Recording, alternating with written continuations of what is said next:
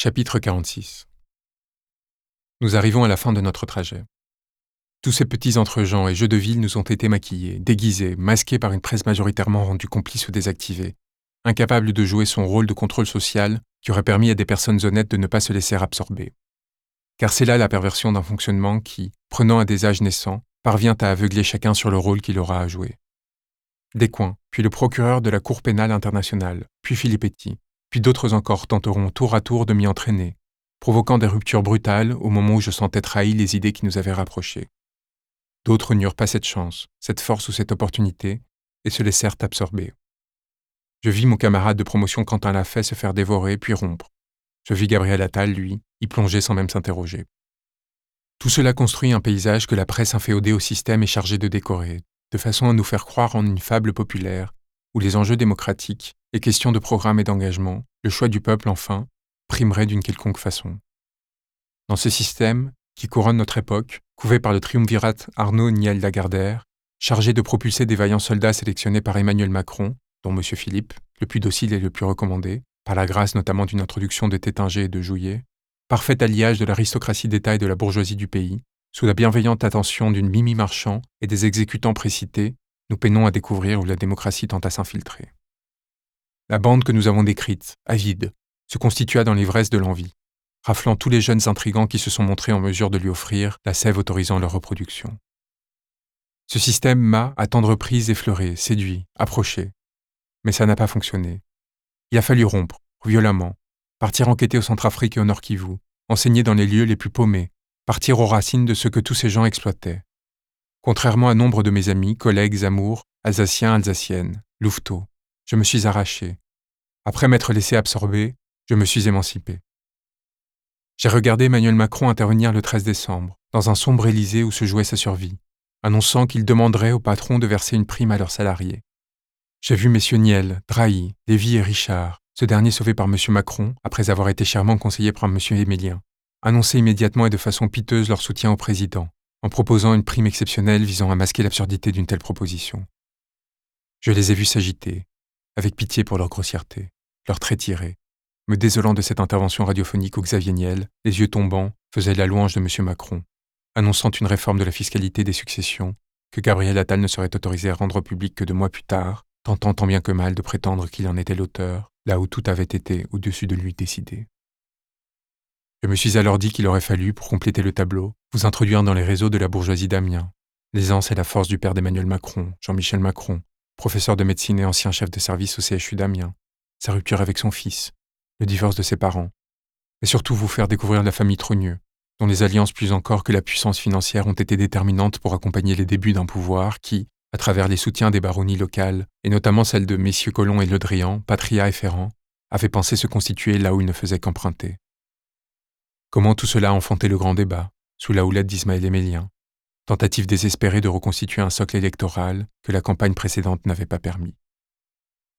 J'aurais voulu vous infiltrer en ces baronnies qui auront, un temps, compensé l'absence d'assises sociales d'En Marche par le tissage d'un réseau de solidarité et de redistribution de prébendes. J'aurais aimé vous conter comment les barons tenaient les territoires secondaires. Comment, ayant pas été institués par ce pouvoir, ce tissage se déliterait à la première difficulté. J'aurais aimé ensuite vous décrire comment, à partir de tout cela, à travers Laurent Bigorgne et le clan des coins, puis la revue Esprit et le groupe de réflexion Terra Nova, le journal Le 1 financé par le millionnaire Henri Herman pour, comme l'admettra publiquement son directeur Éric Fotorino, soutenir M. Macron, les réseaux Strauss-Kahn et Huchon, Moscovici les reliant, la mécanique s'est enclenchée. Comment s'est organisée la mobilisation de ressources intellectuelles, politiques et financières autour du futur président pour substantialiser son pouvoir et faire admettre sa cooptation aux élites secondaires, alors que tombaient ses concurrents entre affaires de corruption et lutte fratricide éberluée. Il aurait fallu raconter à chaque fois les mille et un épisodes auxquels j'ai assisté, cherchant à berner le public à travers des journalistes toujours moins indépendants, habillant cet entrelac d'intérêts visant à propulser une coquille vide en quelques mois. Il m'aurait fallu vous raconter ce colloque de Terra Nova organisé à Lyon par Marc-Olivier Padis, qui deviendra directeur de la vénérable revue Esprit. Cette manifestation qui avait tant pris des allures de meeting, il fallut l'annuler au dernier moment pour ne pas se ridiculiser. Il aurait fallu vous montrer comment tous ces réseaux secondaires, chargés de faire la propagande du pouvoir naissant dans l'incompréhension du public, utilisèrent les ressources de l'État et attendirent, comme le leur avait promis François Hollande en son temps, rétribution pour leur œuvre. Il aurait fallu vous décrire ces cabinets ministériels transformés en machines à récolter des fonds au service d'une ambition. Vous racontez celui de Bercy, où Ismaël Émilien avait non seulement utilisé les fonds de l'État pour payer des contrats sans appel d'offres à Havas, mais aussi pour mobiliser les six conseillers ministériels chargés de la communication de M. Macron, confortablement payés par la puissance publique pour organiser des événements, et dont trois n'apparaissaient pas dans les organigrammes officiels. Comment ensuite, avec M. Séjourné, il mobiliserait un réseau profond qui permettrait aux candidats d'obtenir en un temps record, provenant de 900 personnes, près de 7 millions d'euros de dons, et ainsi, en respectant formellement la législation, de financer la campagne de M. Macron, en échange de promesses de réduction fiscale qu'il ne tardera pas quelques mois plus tard à leur octroyer. Il faudrait les décrire, ces Bruno Tertrais, chargés d'élaborer à la hâte un programme destiné à vendre l'opération au grand public. Interrogés à l'issue de l'élection par le Monde en tant qu'experts indépendants pour juger de l'action de M. Macron, en toute conscience et sans la moindre gêne.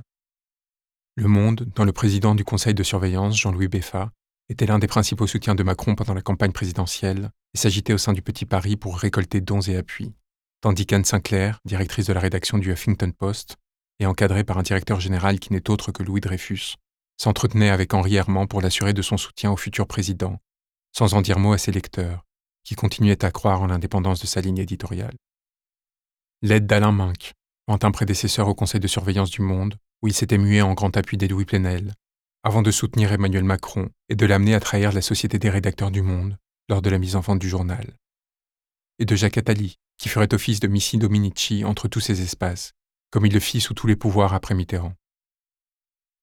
Il aurait fallu montrer tout cela pour montrer plus en détail comment fut fabriqué un candidat au service de quelques-uns, incapable d'agir de façon autonome, ni d'élaborer une pensée, mais seulement de se vendre au plus offrant, détaillant par le menu l'ensemble des compromissions qui, de distribution de postes en instruction judiciaire, en passant par l'attribution de mandats de négociation, ont permis à ce système de tenir à prix coûtant, tandis que le peuple exsangue, rejeté loin de ces informations, subissait et se voyait spolié jusqu'à finir épuisé par se rebeller. Il aurait enfin fallu dire comment ces petits soldats de la Macronie, dont je vous ai détaillé l'ascension, se comportent avec une arrogance et une assurance de soi sans nom, cherchant à écraser moralement ce qu'ils avaient jusqu'ici exploité jusqu'à les essouffler et à les dévaster, en prétendant incarner une république qu'ils avaient pillée. Ce serait rejouer une bataille perdue par la démocratie.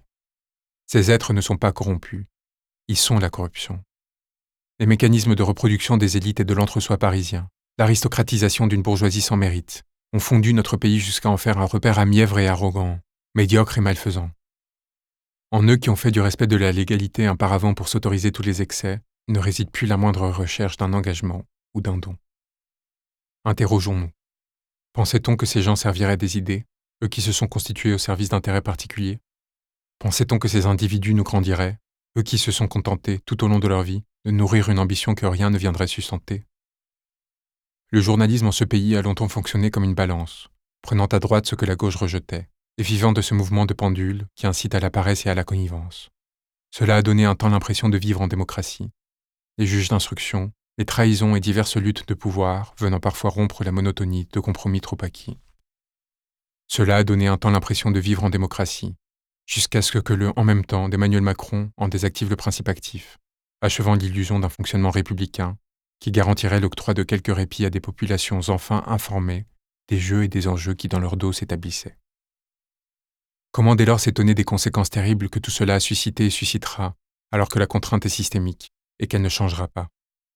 Comment ne pas appeler à une destitution et un bouleversement institutionnel qui nous permette enfin, par un régime parlementaire approfondi, de rendre au peuple ses propres outils?